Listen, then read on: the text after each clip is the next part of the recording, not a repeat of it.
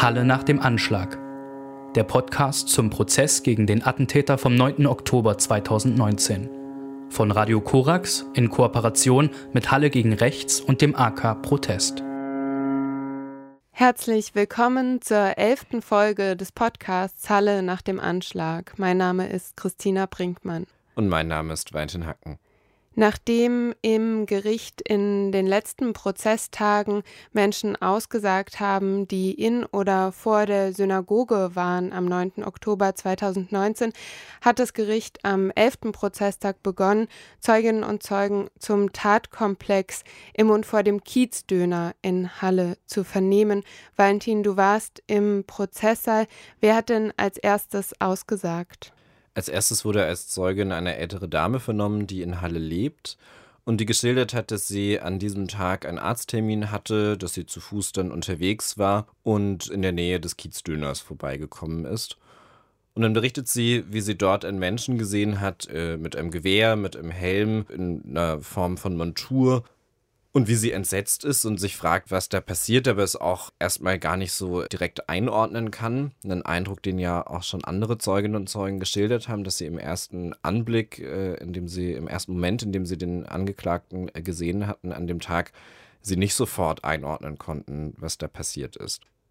Sie berichtet, dass sie recht nah an ihm vorbeigekommen ist, sagt, wenige Meter, etwa drei Meter entfernt von ihr sei er gewesen und dann schildert sie, wie sie einen Knall gehört hat, wie was an ihrem Fuß abgeprallt ist und wie sie dann gemerkt hat, sie hat Schmerzen in diesem Fuß und wie sie dann versucht, da wegzukommen, wie sie zu Fuß äh, wegläuft, die Ludwig-Wucherer-Straße runter und sagt im Prozess aus, wörtlich, ich habe immer gedacht, wenn der jetzt schießt, und sagt, sie hat sich nicht umgedreht, sie ist möglichst schnell weggegangen, ist dann die komplette Ludwig-Wucher-Straße runtergelaufen, bis sie zu einer Apotheke gekommen ist. Und in ihrer weiteren Aussage berichtet sie dann, wie sie später durch die Polizei vernommen wurde, wie sie äh, ins Krankenhaus gekommen ist, wie man sich da um sie gekümmert hat und äh, beschreibt, dass in ihrem Schuh und äh, auch in ihrem Fuß sie schon unterwegs einen Nagel rausgezogen hat und dann später nochmal einen Nagel entdeckt hat, der dann auch rausgezogen wurde. Daher kommen ihre Schmerzen.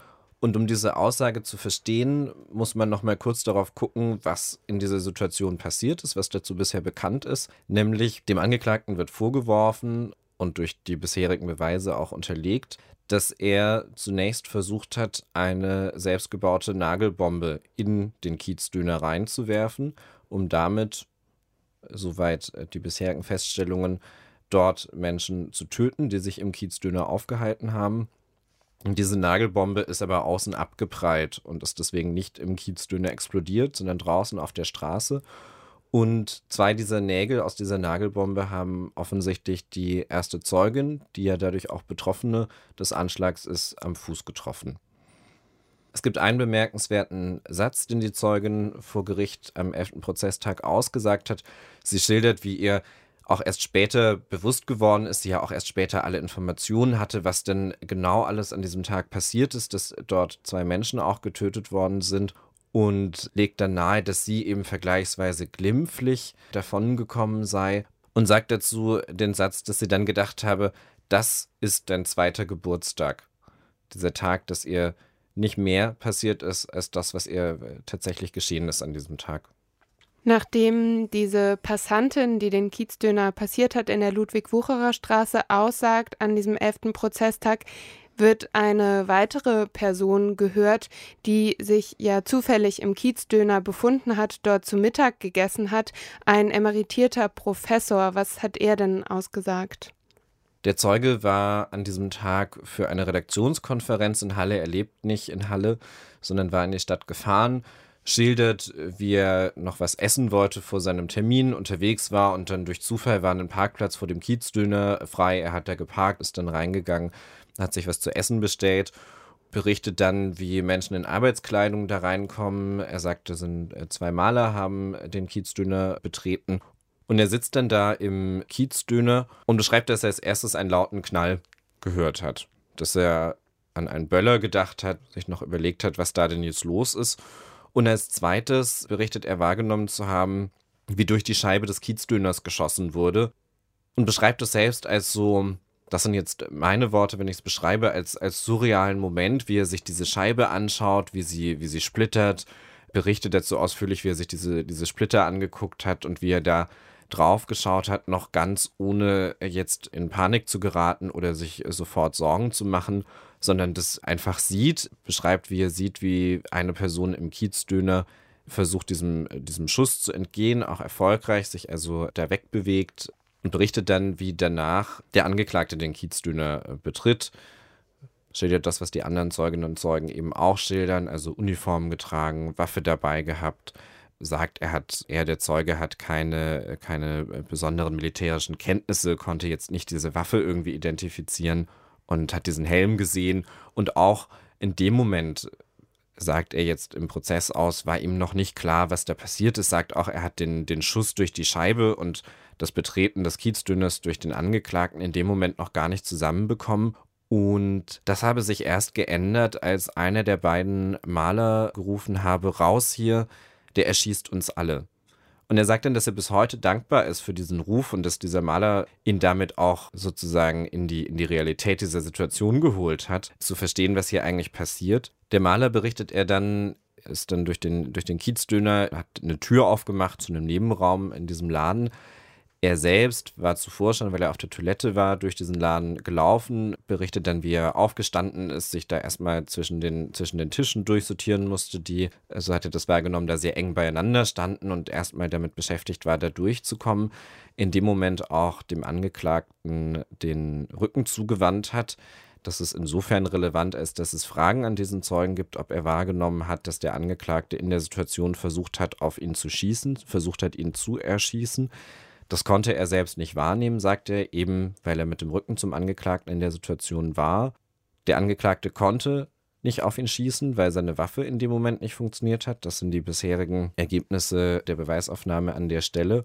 Und der Zeuge schildert dann, wie er dem Maler gefolgt ist in diesen, in diesen Abstellraum, wie dort ein Fenster geöffnet wurde, der Mann vor ihm aus diesem Fenster herausgesprungen ist, er dann selbst rausgeschaut hat, gesehen hat, es steht eine große Mülltonne unter dem Fenster und gesagt hat, dann versuche ich jetzt auch da drauf zu springen und hier rauszukommen, sich beim Sprung verletzt hat, weil er ungut aufgekommen ist und auf die Seite gefallen ist, dann auf dem Boden und dann aber zumindest erstmal raus war, aus dem Kiezdöner im Hinterhof war, versucht hat, die Polizei zu rufen, was nicht funktioniert hat und dann dort auf eine Frau trifft und sie dann dort erstmal warten, bis sie wahrnehmen können, dass die Polizei da ist, dann aus diesem Hinterhof rauskommen und schildert dann chronologisch, wie, wie der Tag für ihn weiter verlaufen ist. Also, dass die Betroffenen aus dem Kiezdöner und von davor in einem nahegelegenen Restaurant durch die Polizei erstmal in Anführungszeichen untergebracht worden, sich dort erstmal aufhalten konnten, dann verschiedene Befragungen kamen und berichtet damit diesen, diesen Polizeieinsatz an diesem Tag eben auch, wie er ihn erlebt hat.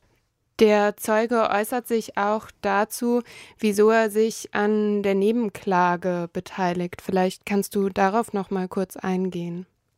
Ja, und zuvor ist, glaube ich, noch eine Sache auch wichtig, die er ausgesagt hat. Er berichtet nämlich, dass relativ schnell nach diesem Tag bei ihm Presse vor der Tür stand und er das äh, tatsächlich als Unverschämtheit, als unverfroren wahrgenommen hat, dass er als Betroffener dem ausgesetzt ist, dass da plötzlich Journalisten vor seiner Tür stehen, in diesem Fall von Spiegel TV und mit ihm sprechen wollen. Er hat dann nicht mit ihnen gesprochen, stellt die Vermutung auf, dass sie seine Adresse von der Polizei bekommen haben könnten, weil ja die Frage ist, woher haben Journalisten so schnell diesen Wohnort, der ja auch nicht in Halle liegt.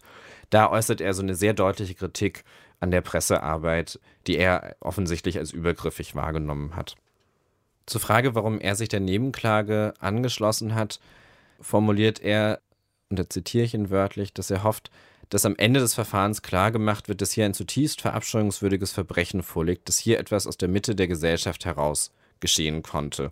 Und er schließt sich da auch und verweist darauf auch dem Zeugen an, der am 10. Prozesstag vernommen wurde, Max Privorotsky, Vorstand der jüdischen Gemeinde, der in seiner Aussage nochmal sehr deutlich darauf hingewiesen hat, dass er sich eben nicht vorstellen kann, dass der Angeklagte, der sich über Monate oder über Jahre hinweg auf diese Taten vorbereitet hat, dass er das so tun konnte, dass es keiner mitbekommen hätte, dass die Familie nichts wusste, dass niemand irgendwas mitgekriegt hat. An dieser Darstellung äußert auch der Zeuge, der am 11. Prozesstag vernommen wurde, Zweifel. Und er macht dann einen Bezugsrahmen auf, sozusagen auch hinsichtlich was er für relevant hält für diese Gesellschaft und für den Umgang mit dieser Tat. Das haben andere Zeuginnen und Zeugen, andere Überlebende ja auch schon getan.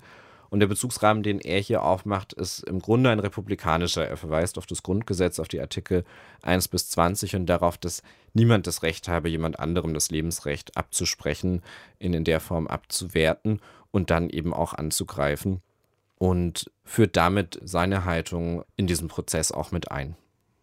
Es gibt an diesem elften Prozesstag noch eine dritte Person, die sich vor dem Kiezdöner befand am 9. Oktober 2019. Wer ist diese Person und was hat sie ausgesagt? Auch dieser Zeuge und Betroffene des Anschlags ist wie die erste Zeugin Passant, kommt also die Ludwig-Wucherer Straße entlang, ist da unterwegs, wollte eigentlich nach Merseburg, wo er studiert und ihm ist es sichtlich schwer gefallen, im Prozess sich in Details daran zu erinnern, was er an dem Tag erlebt hat, was er an dem Tag gesehen hat. Der Generalbundesanwalt beim Bundesgerichtshof als Anklagebehörde wirft dem Angeklagten in diesem Fall vor, einen versuchten Mord, dass der Angeklagte versucht habe, auf diesen Betroffenen, der am 11. Prozesstag als Zeuge vernommen wurde, zu schießen. Und zwar, auch das muss man nochmal den Tathergang kurz einordnen an der Stelle, der Angeklagte hat zunächst versucht, eine Nagelbombe auf den, in den Kiezdöner zu werfen. Das ist gescheitert. Er geht dann in den Kiezdöner rein, schießt im Kiezdöner, geht dann noch mal kurz aus dem Kiezdöner raus und in dieser Situation soll er den Betroffenen, der am 11. Prozesstag vernommen wurde, gesehen haben, versucht haben, auf ihn zu schießen. Der soll das, so gibt es der Generalbundesanwalt an, das auch gesehen, wahrgenommen haben, sich geduckt haben und dann weggerannt sein und also da erfolgreich dem Angeklagten entkommen sein, der danach nochmals in den Kiezdöner reingeht und nochmals auf Kevin Schwarze schießt. Das kurz zum, zum Tatablauf, wie er bisher bekannt ist. Der Zeuge kann sich daran erinnern, dass er den Angeklagten gesehen hat. Er erinnert sich an einen Augenkontakt, er erinnert sich an Schüsse und er erinnert sich daran, dass er, und da sagt er dann, er dachte sich nur weg aus dieser Situation. Und er läuft dann von der Ludwig-Wucherer Straße, von der Höhe des Kiezdöners über das Steintor bis zum Bahnhof, weil er weiß, da wird Polizei sein. Und das ist sozusagen sein Fixpunkt in der Situation, zum Bahnhof zu kommen, dort äh, die Polizei zu informieren. Und das tut er dann auch und berichtet dann in seiner, in seiner weiteren Aussage noch über seine polizeiliche Vernehmung und erhält dann durch das Gericht noch eine Anregung, sich mit einer Opferberatung in Verbindung zu setzen hinsichtlich der Frage, welche Folgen diese Taten für ihn eigentlich hatten und für seinen Gesundheitszustand und wie es ihm heute geht. Der Vollständigkeit halber wollen wir zum Ende noch kurz darüber sprechen, was außerdem passiert ist an diesem elften Prozesstag. Das Gericht hat als Zeugen auch noch einen Ermittler der Tatortgruppe des Landeskriminalamts Sachsen-Anhalt vernommen, der an diesem Tag damit beschäftigt war, mit seinen Kolleginnen und Kollegen den Tatort in und um den Kiezdüner zu untersuchen. Dazu hat das Gericht eine ganze Reihe von Fotografien in Augenschein genommen, also von Aufnahmen, die die Ermittler dort gemacht haben. Da gehören Übersichtsaufnahmen dazu, die mit Drohnen angefertigt worden sind. Da gehören Aufnahmen dazu, die die Tatorte zeigen. Und da gehören Detailaufnahmen dazu, zum Beispiel von dort gefundener Munition. Das wird hier durch das Gericht in Augenschein genommen, an einigen Stellen durch den Zeugen erläutert. Und zudem hat das Gericht am 11. Prozesstag ein weiteres Video beziehungsweise eine Reihe von weiteren Videos in Augenschein genommen, nämlich Videos, die der Angeklagte von seinen Taten selbst aufgenommen hat. Wir haben bei den vorherigen Prozesstagen schon darüber gesprochen, dass er ja seine Taten live im Internet gestreamt hat über eine Kamera, die an seinem Helm befestigt war. Und wir hatten auch darüber gesprochen, dass es eine zweite Kamera gab. Und um die Aufnahmen dieser zweiten Kamera geht es am 11. Prozesstag. Eine sogenannte Bodycam, also eine Kamera, die, die an ihm befestigt war und mit der er auch aufgenommen, aber nicht live gesendet hat. Diese Aufnahmen hat er im bisherigen Prozess ausgesagt, wollte er zu einem späteren Zeitpunkt, wenn es ihm gelungen wäre, nach seinem Anschlag zu fliehen oder jedenfalls einer Festnahme zu entkommen und in den Harz zu fahren, wo er offensichtlich verschiedene Objekte oder jedenfalls Orte ausgesucht hatte, wo er hin wollte. Dort wollte er diese Videos dann auch noch online stellen, zusätzlich mit Material, das er auf einem USB-Stick dabei hatte, mit verschiedenen rechtsextremen Inhalten, unter anderem Musik und auch Grafiken. Diese Aufnahmen wurden heute im Gerichtssaal gezeigt. mit wie bisher der Möglichkeit, dass sowas vorher angekündigt wird, sodass Prozessbeteiligte die Möglichkeit haben, auch vorher den Saal zu verlassen. Soweit der Bericht über den 11. Prozesstag gegen den Angeklagten des antisemitischen und rassistischen Anschlags in Halle am 9. Oktober 2019. Wir beenden die elfte Folge dieses Podcasts. Mein Name ist Christina Brinkmann. Und mein Name ist Valentin Hacken. Die nächste Folge des Podcasts werden wir zum 12. Prozesstag am 15. September 2020 aufnehmen. Halle nach dem Anschlag der Podcast zum Prozess gegen den Attentäter vom 9. Oktober 2019. Von Radio Korax in Kooperation mit Halle gegen Rechts und dem AK Protest.